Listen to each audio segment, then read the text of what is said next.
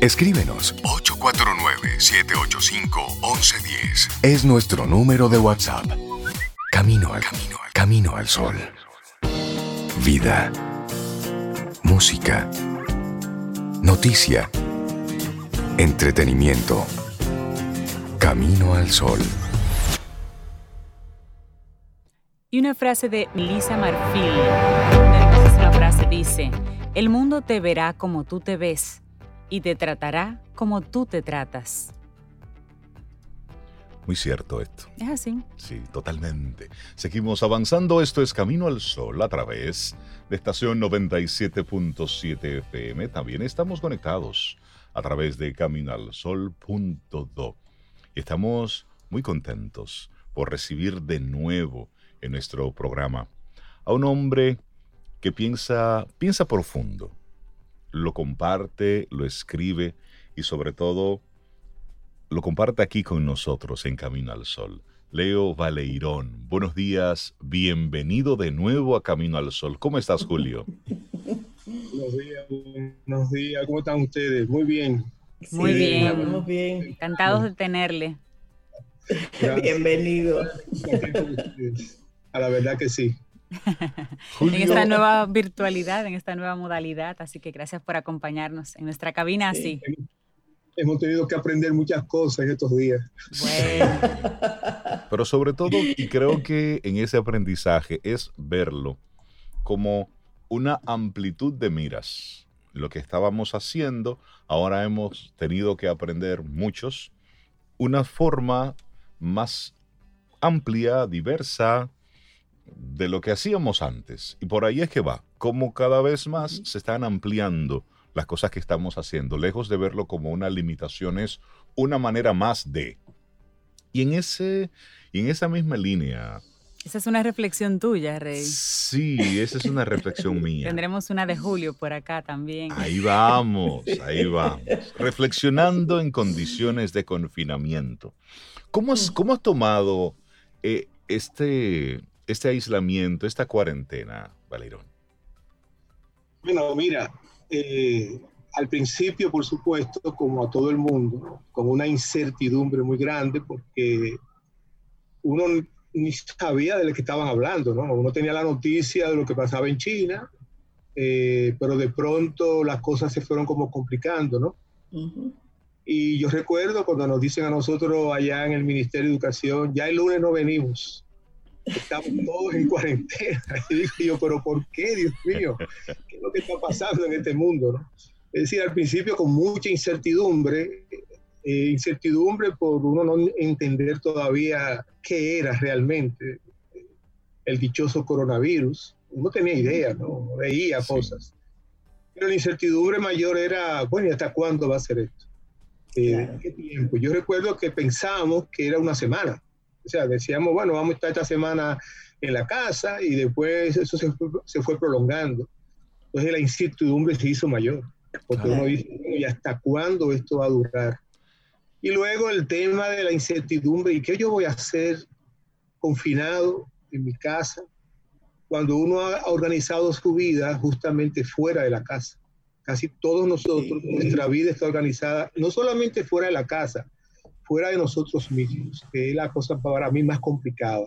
Sí. Es decir, eh, eh, todo el mundo de relaciones, el trabajo, la, la huelga, todas esas cosas, ¿no? Nos llevan a, a, una vida, digamos, más hacia afuera, más del mundo y de las relaciones. Y la gran pregunta yo me hacía, ¿y qué yo voy a hacer yo con todo este tiempo en mi casa? Claro. ¿No? He tenido que pensar mucho en eso, reflexionar, recuperar eh, experiencias en la vida eh, que he tenido. He leído, vuelto a leer muchas otras cosas que había leído hace tiempo.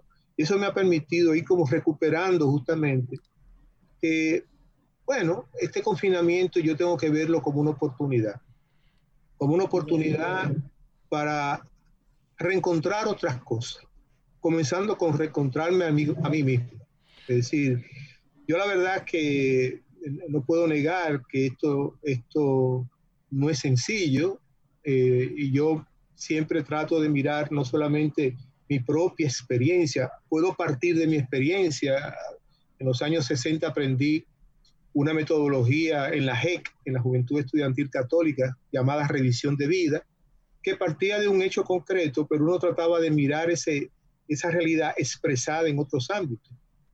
Y de hecho me empezó a preocupar más el problema de el confinamiento en familia desestructurada, el confinamiento en familia donde hay problemas de, de, violencia, porque inclusive en mi clase de INTEC, eh, algunos estudiantes me decían, bueno, profe, la cosa no es fácil porque mi papá le fracasó un negocio y está que no sabe dónde, no sabe qué hacer, está, está muy alterado, aunque mi mamá trabaja mucho porque es médico. Pero esas son situaciones que uno dice, bueno, esa no es la situación de una persona, esa es la situación de muchas personas. Así es. Y, de hecho, eh, digamos, pensando en mi propia familia, porque tengo tres hijos, pero los tres hijos viven solos. Eh, yo decía, estos muchachos no saben lo que es vivir solos realmente. Eh, ellos tienen su vida colgada hacia afuera.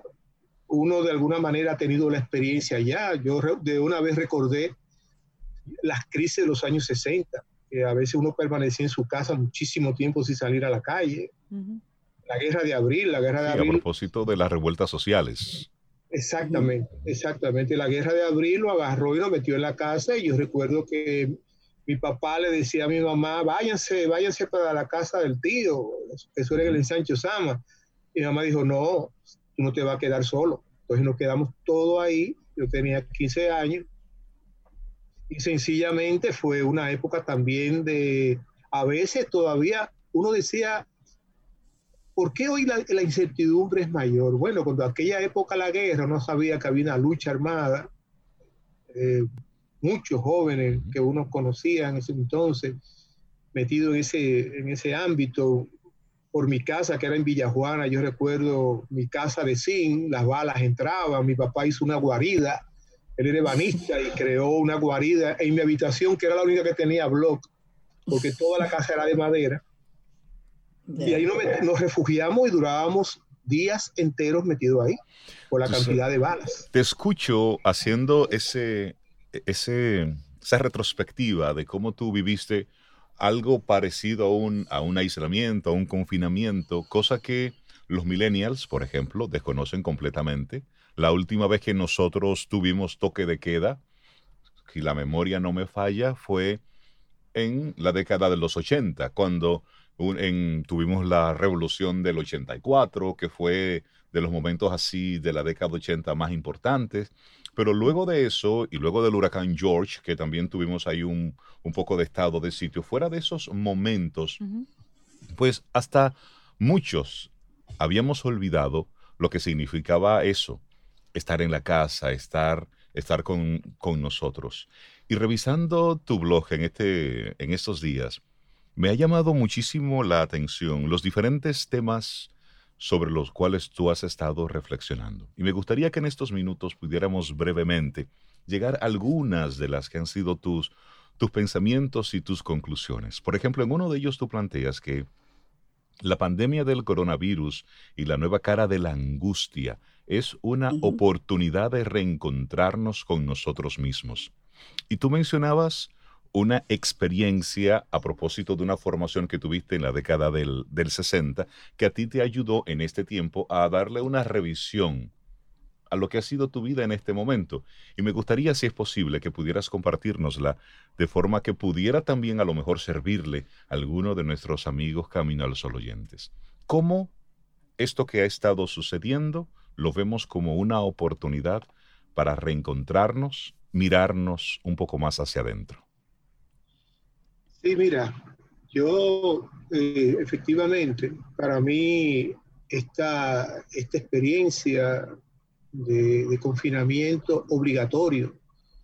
Yo digo, bueno, inclusive me invitaron a hablar sobre este tema y yo decía, uno puede hablar de dos confinamientos. Hay un confinamiento que puede ser voluntario, lo hacen los monjes, se retiran a vivir en algunos sitios, inclusive ni se habla, total silencio. Eh, las religiosas que viven en conventos, eh, o el confinamiento obligatorio como el caso que estamos viviendo con todo lo que ello implica. eh, y sobre todo con un tema que, que, que es nuevo, porque es un tema que nosotros vivimos hoy, que es todo este mundo de información o de desinformación a veces, que nos agobia porque nos, nos crea todavía mucho más incertidumbre. Yo hace muchos años eh, eh, dejé de escuchar a, los noticiarios de la mañana porque yo decía, bueno, que yo todos los días estoy saliendo con un cuchillo en la boca porque es que todo bueno, dejé de escuchar y yo recuerdo que tuve una experiencia muy, muy interesante porque una, le comenté eso a una joven periodista eh, de allá del Ministerio de Educación y me preguntó, ¿y cómo? ¿Y cuál te genera demasiado? Y, yo le di el nombre del periodista que me generaba demasiada ansiedad. Y me dice, pero ese es mi papá. Dile a tu papá que yo, no lo veo porque yo, yo me cansé de estar escuchando a una persona que además de que se ponía demasiado serio, también eran noticias como trágicas. Entonces, eh, Llegó derechito el mensaje. De pronto, esta situación, como que uno dice, bueno, pero espérate, yo voy a estar, yo voy a estar en mi casa, bueno, con mi esposa y mi suegro, en mi caso. Uno tiene las redes, uno se comunica con los hijos, con la, con la familia, y, eso es todo bien, pero como quiera, o sea, estamos cada uno en su sitio, ¿no? Exacto. Entonces me dediqué un poco a pensar un poco, a mirarme a mí mismo. Comencé a decir, bueno, ¿qué, qué cosas tengo pendientes yo como persona? Eh, a mí las clases con los estudiantes, di clase 31 años en la UAS y, en Intella yo perdí la cuenta, porque ya eso va casi por los, casi los 40 años. Las clases, sin embargo, siempre son para mí un motivo de reflexión porque escucho a los muchachos, los escucho, le, dedico atención y, a escucharlo, tiempo a escucharlo. Y me doy cuenta de que eh, pueden estar, pueden estar eh, con, todos sus amigos, pero viven muy solos. Y, yo me comencé a preguntar sobre ese tema. Bueno, ¿y esto cómo nos va a impactar a nosotros? Porque la soledad se va a hacer dura, va a ser más fuerte. Eh, y me comencé a recuperar comencé con organizar mis libros. Yo el cuarto de servicio lo convertí en mi, mi, biblioteca. Tengo muchísimos libros regados por todas partes. pero organizando los libros empecé a, encontrarme con antiguos eh, autores, escritores que para mí marcaron mi vida. Y yo menciono, menciono a este señor, Ignaz Lev, en el artículo que, que tú mencionabas al principio, Inás leí un libro que se llama Riesgo y osadía del existir. A la verdad que cuando yo adolescente leí ese libro, no puedo negar que, que, me, que me impactó. ¿Y ¿Por qué? Porque el tema era recuperar el sentido de la vida, recuperar el significado de la vida. Y a la verdad que dije, caray, yo he trabajado eso con los muchachos en Intec, sobre la necesidad de que ellos eh, eh, escriban su proyecto de vida, hagan conciencia de su proyecto de vida, de cómo se autoproyectan, cómo se miran hacia futuro. No solamente en el futuro inmediato de cuando terminen la carrera, sino en la vida, cómo se miran. Pues bueno, me tocó a mí pensar en mí mismo, es decir, cómo yo me veo, eh, cómo yo me veo, cómo yo me visualizo eh, y sobre todo, sobre todo en, este, en estas cosas que nos van diciendo esta gente, los Kissinger, los Brown, toda esa gente que comienzan a decirle a uno que vamos a llegar a un mundo totalmente distinto. Y bueno, ¿y cómo será ese mundo? ¿Y cómo será mi mundo? ¿Y cómo será nuestro mundo inmediato?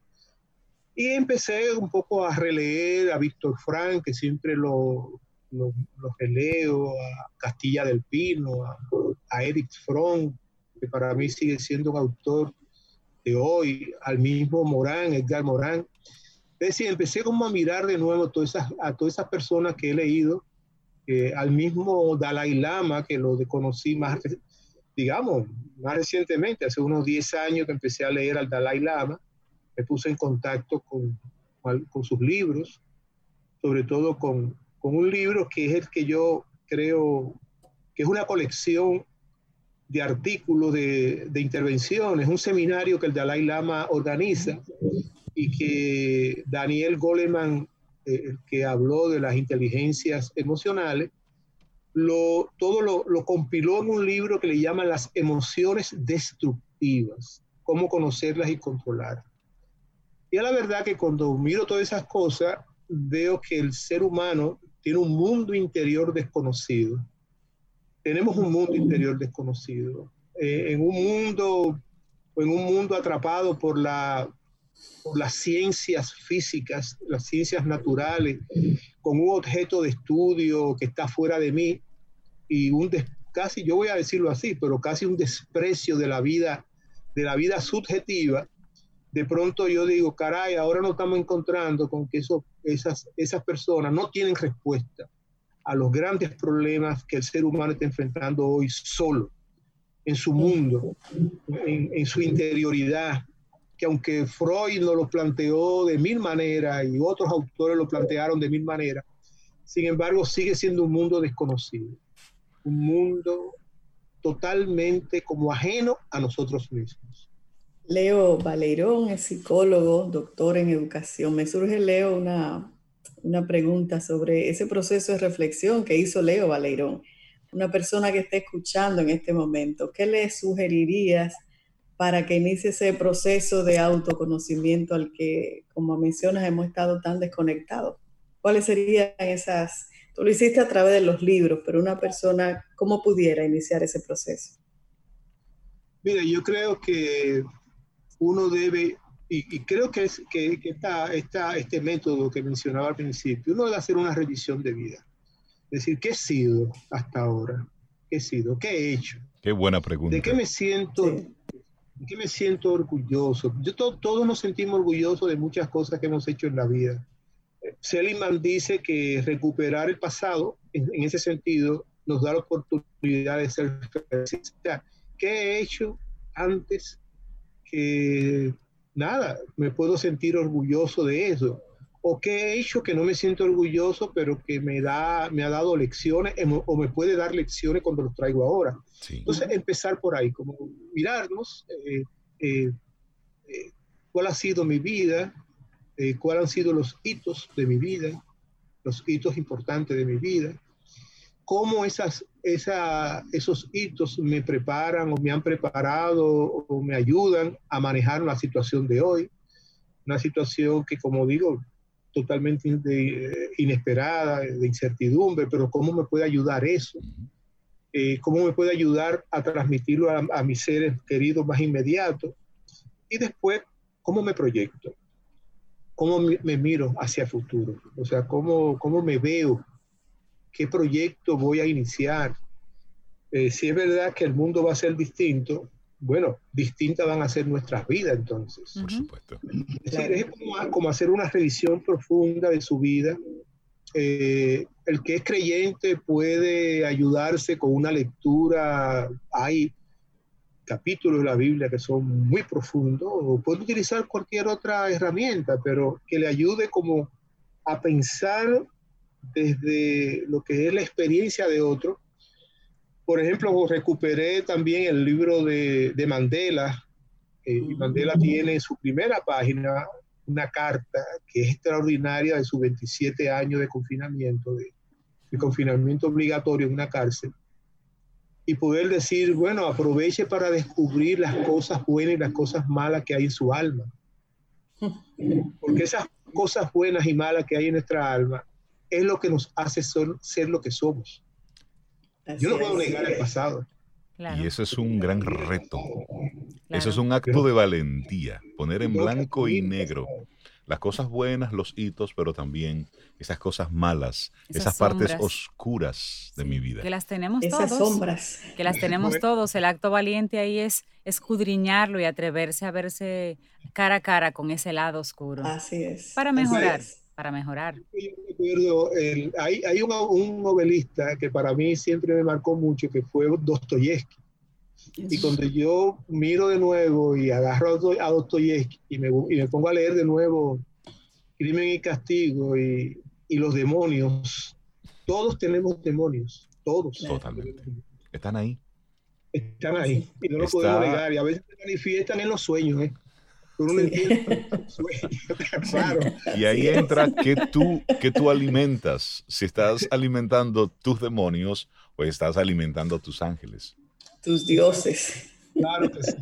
Y asumirlo, asumirlo como una realidad que uno vivió, que uno pudo, bueno, pudo haber sido diferente, pero no lo fue, fue así. Y recuperar eso y repensarlo. Yo creo que el tema es cómo uno todas esas cosas las puede repensar y sacar provecho hoy, porque ese es el tema. Yo creo que siempre, yo cuando miro el pasado, y aprendí eso de muy joven, no miro el pasado para regodearme en el pasado, para sufrir en el pasado. Miro el pasado para aprender de él. O sea, ¿qué fue lo que hice que puedo seguir haciendo? ¿O qué fue lo que hice que no debería seguir haciendo? Claro. Y creo que esta conversación con, con Julio Valeirón sirve para, para nosotros mismos, hacer esa, esa mirada hacia adentro. Muchos han estado hablando de lo inoportuno que ha sido mandar poco a poco a la gente salir a la calle. Hay muchos elementos para discutir, hay muchos factores que entran en juego. Lo que sí hemos notado es que había una especie de desesperación, cierta o no vinculada por la parte económica o no, pero había una necesidad, por lo menos en República Dominicana, de salir. Y eso tiene muchísimas lecturas. Y decía eh, este cantante puertorriqueño René en su, en su canción más reciente, decía él, antes de mirar hacia afuera, lo que tenemos es que mirar mucho hacia adentro. Y esa es la invitación que Julio nos está haciendo. Vamos a recordar que los escritos, los pensamientos, las reflexiones de Julio están en jvaleiron.obolog.es. Así la gente puede encontrar los diferentes escritos, las reflexiones que Julio, pues con mucha profundidad, va compartiendo. Vamos a compartirlo también. Julio, muchísimas gracias por estar con nosotros.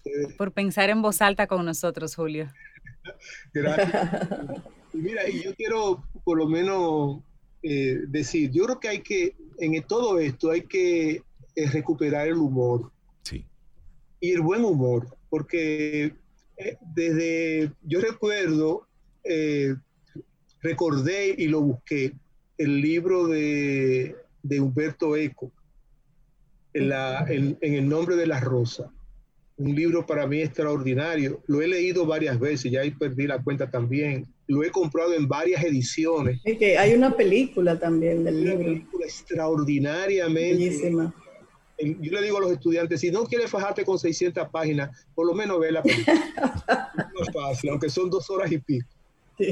Y, recuerdo que toda la trama de la película es, gira en torno a un libro eh, de Aristóteles. Y es un libro que la iglesia proscribió, porque la iglesia basaba todo el tema de la fe y la esperanza en el miedo. Y sucede que el libro es sobre la risa, y donde Aristóteles, su tesis fundamental era que la risa vence el miedo. Yo creo que hay que recuperar el humor. Yo creo que el miedo es una emoción importante. Yo creo que el miedo nos, nos ayuda a resguardarnos del virus. Nos ponen alerta. Claro. Nos ponen alerta. Pero el miedo se puede convertir en un problema también. en un elemento paralizante. Así es. Y en familia desestructurada yo le tengo terror a eso. Así es. Eh, pero como quiera hay que recuperar el, el humor, el buen humor. La alegría como, como antídoto, como método. Exacto. ¿Cómo tomar la situación un poquito más ligera? Porque a la verdad la situación se la, se la pintan a uno como media difícil.